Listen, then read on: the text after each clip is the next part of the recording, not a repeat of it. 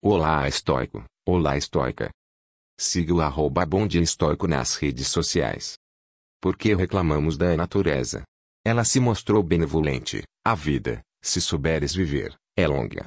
Mas a insaciável ganância domina um, outro, desperdiça sua energia em trabalhos supérfluos, um encharca-se de vinho, outro fica entorpecido pela inércia, um está sempre preocupado com a opinião alheia, outro, por um irreprimido desejo de comerciar, é levado a explorar terras e mares na esperança de obter lucro.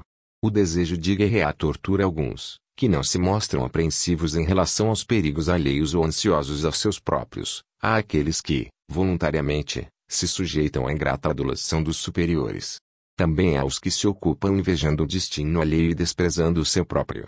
A grande maioria, sem nenhum objetivo lança-se a novos propósitos levianamente, encontrando apenas desgosto.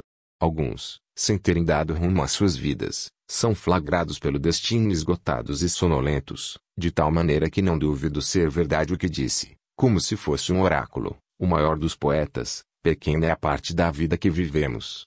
Pois todo o restante não é vida, mas somente tempo.